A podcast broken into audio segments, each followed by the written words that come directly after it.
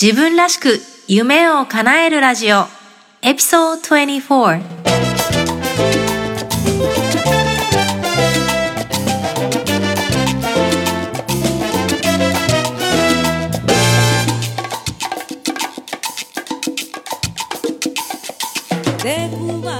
自分らしく夢を叶えるラジオ。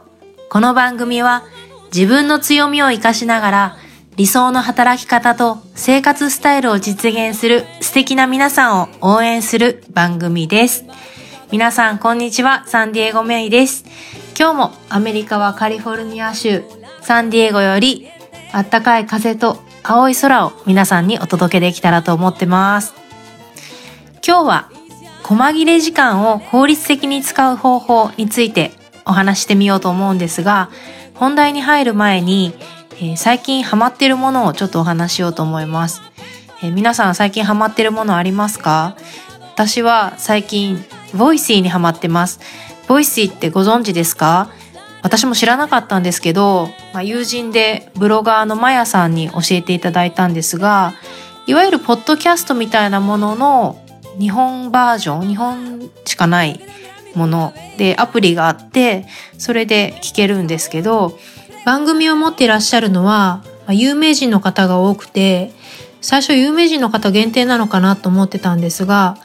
一般の方も、えー番組は持てるようだけど、審査があるようで、で、結構、クオリティの高い番組が多いのかなという印象で、ただ私が聞いてるのは、えー常沢かほ子さん、女性起業家の常沢かほ子さんがされている仮想銀座高級クラブかほ子という番組なんですね。で、常沢さんってご存知ですか？日本で女性起業家として初めて、そして最年少で、え上場起業したシリアルアントレプレーナー、何度も、え起業の経験がある方で、で、この仮想銀座高級クラブカホコっていうのは、その経営者としての常沢さんではなくて、あくまで、え高級クラブのママとして、えー皆さんのあの質問に答ったりとか、悩み相談に乗ったりとか、なんかためになるお話をされたりとかしてて、すごくあったかいんですよ。なんか、決め台詞が心の絞りお届けしますっていうので、すごく楽しく聞かせてもらってるので、もし、えー興味があったらぜひ聞いてみてください。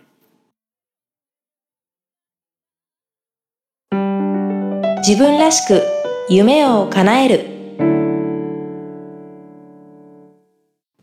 さて、今日のテーマは時間です。で時間の中でも今日は細切れ時間をテーマにお話ししていこうと思います。実はこのネタ、えー友人のミカさんから、えーインスピレーションをいただきました。で、このミカさんもポッドキャストを最近始められて、はみ出し系ライフの歩き方というポッドキャストの番組をお持ちなんですよね。ぜひ聞いてみてください。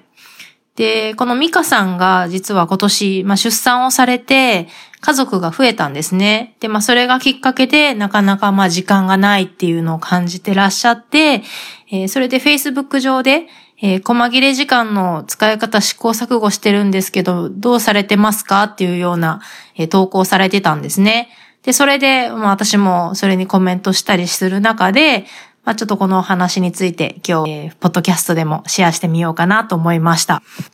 時間って、1日24時間って、これ、平等なんですよね。どんなにお金持ちな人でも、若くても、年寄りでも、1日24時間っていうのはもう決まってる。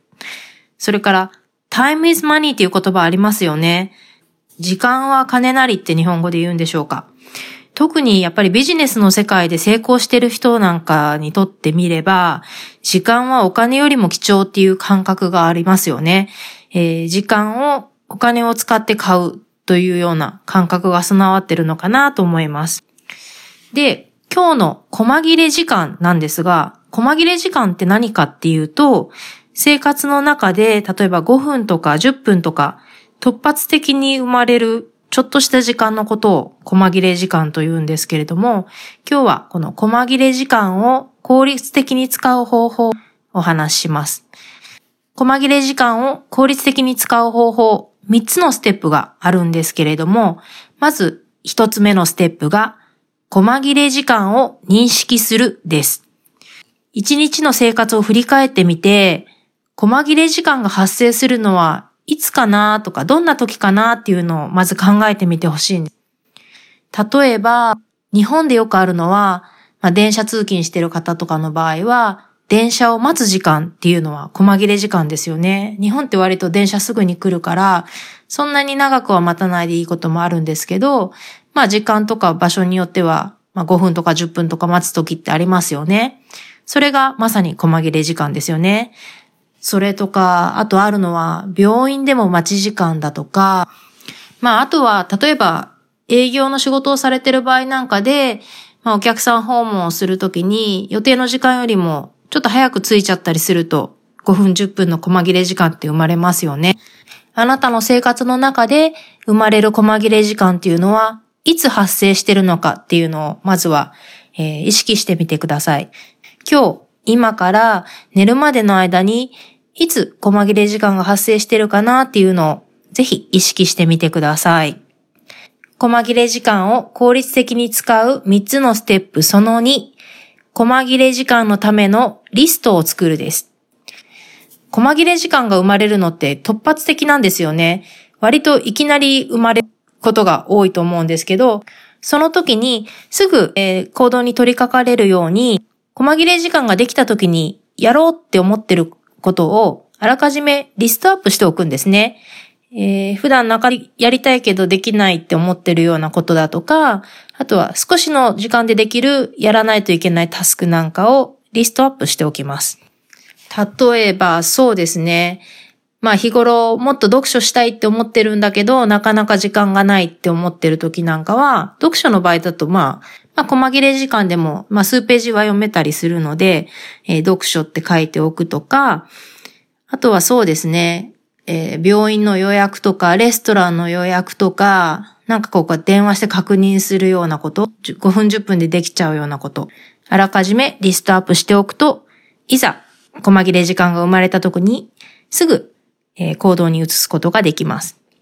ぜひね、細切れ時間でどんなことができるかなっていうのを想像力を、えー、巡らせて、リストを作ってみてください。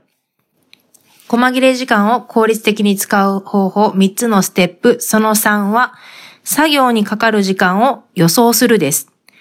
えー、2の段階で、あらかじめリストアップしておいた、やるべきことリスト、やりたいことリストについて、それぞれのタスクにかかる時間をあらかじめ予想するということです。時間との付き合いが上手な人っていうのは、自分がこなすタスクにかかる時間っていうのを、ある程度あらかじめ予想する勇気を持ってると思うんですね。タスクにかかる時間の予想っていうのは、実際と違っててもいいんです。予想よりも実際に時間がかかってしまってもいいし、余っちゃってもいいんです。実際に予想した上で、タスクをこなしてみることで、時間の感覚をつかむってことを体が覚えていくようになるんですね。これは細切れ時間とか、そうでない時間とかに限らず、自分が、まあ、例えば仕事をするにあたって、一つの作業に対してどれぐらいの時間がかかるのかというのを、あらかじめ予想した上で取り掛かって、で、実際にどうだったのかっていうのを常々確認するような作業をしておくと、えー、時間自分の時間の使い方っていうのはより上手になってくるのかなと思います。自分らしく夢を叶える。今日は細切れ時間を効率的に使う方法3つのステップということで、ステップ1、細切れ時間を認識する。1日の中でいつ細切れ時間が発生しているのかっていうのを知っておく。そして2番、細切れ時間のためのリストを作る。いざ細切れ時間が生まれた時に何がしたいのか、何をすべきなのかっていうのをあらかじめ、え、リスト化しておく、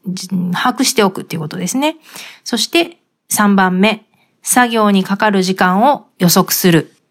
例えば、5分しかないって分かってる細切れ時間の時に15分かかる作業って分かってるものをやっても、後でストレスが溜まるだけなので、あらかじめ作業にかかる時間を予測して、時間の感覚を高めていく。この3つでした。でも実際のところ、この細切れ時間を使ったからといって、その時間がない、時間が足りないっていう問題が解決できるパターンっていうのは正直少ないのかなと個人的には思ってるんですね。先日第21話の中で、えー、理想の一週間をデザインする方法というテーマでお話しした時も、その、まあ、時間の使い方なんですけど、やっぱり、細々した時間を使って仕事をするよりも、大きな時間の塊を使って仕事をした方が、大きな仕事はできるのかって思ってます。番組の最初でご紹介した Voicy の、えー、常沢さんの番組の中でも、時間の効率的な使い方っていうのが紹介されてたんですけど、二つあって、一つ目は、時間の密度を濃くする。で、どういうことかっていうと、例えば、まあ、あの、ミーティングを依頼された時に、あの、いきなりパッと行くんではなくて、事前にアジェンダとか、まあ、質問内容、決めたいことなんかを聞いておいて、もうそのミーティングの中で話さなくていいことは、もう事前にすで、にある回答を出しておいたりとか、言われていた議題に関係ある人物を最初から会議に入れておく工夫をするっていうこと。あとはミーティングとかって普通1時間設定をすると思うんですけど、それをあえて45分ってしておくことで、少し長引いても次のミーティングが削られないようにするとか、まあ、お互いにその時間の感覚っていうのを大切に持つっていうような、そういった工夫をお話しされてました。で、もう一点は、やはりアウトソースですね。もう全部自分でやろうとしない。特に冒頭でご紹介した友人のミカさんのケースだと、やっぱりもう家族が一人増えていて、で、その家族っていうのが自分でご飯を食べることも何もできない家族なんですよね。だからやっぱりその、お母さんに対する負担っていうのはどうしても大きくなってしまうので、やっぱり時間が減ってしまうのはもう当然のことだと思うんですよ。だからやっぱり子供がいなかった時と同じようにこなすっていうのはやっぱり難しいことだから、お母さんじゃなくてもできることは、他の人にアウトソースする方法っていうのを考えて実行していくのが確実に時間を生む方法かなと思います。それでは、細切れ時間について皆さんに質問です。1番、細切れ時間の活用法で、今日、今すぐ取り入れられそうな行動は何ですか ?2 番、自分らしい生活をデザインするために、細切れ時間を何のために活用していきたいですか？ぜひ、この二つの質問に答えてみて、ご自身の手帳とかノートに書き込んでみてください。それから、細切れ時間の使い方、時間の使い方に関して、自分はこんな方法でうまくいってるよというような、そんなね、なんかいい方法をご存知の方は、ぜひ皆さんにシェアをしていただけたらと思うので、番組のウェブページからコメントをいただいたり、えー、E メールでメッセージをいただけると嬉しいです。えー、今日の番組の内容はウェブサイトでもご紹介しています。www.sandiegomei.com スラッシュ24それから番組への感想やご質問を、えー、メールで受けています。メールアドレスは sdmaypro.gmail.com です。それからツイッターにも質問箱を設けています。私のプロフィールのところにリンクを貼っていますので、そちらからメッセージを送っていただけるととても嬉しいです。必ずお返事しようと思います。今日の番組楽しんでいただけましたでしょうか、えー、自分らしく活躍する素敵な皆さんを少しでも応援できたらと思っています。今日もあったかいサンディエゴから暖かい風が届きますように。自分らしく夢を叶えるラジオ、サンディエゴメイがお届けしました。